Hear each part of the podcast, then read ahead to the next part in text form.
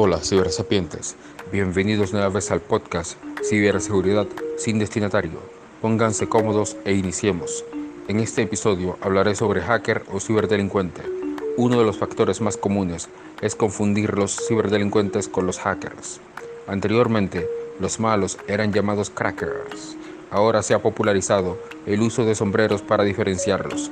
Creo que fue idea de los millennials. El sombrero negro es ser ciberdelincuente.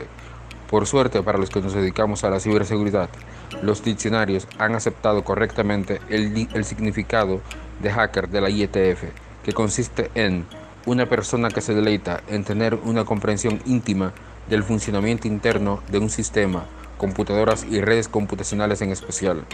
Les digo que, este, que esta definición no dice nada sobre que un hacker y un ciberdelincuente sean la misma cosa pero un paso a la vez. Solo queda que los medios adopten ese significado. Recuerden, sean seguros al navegar en los mares de Internet.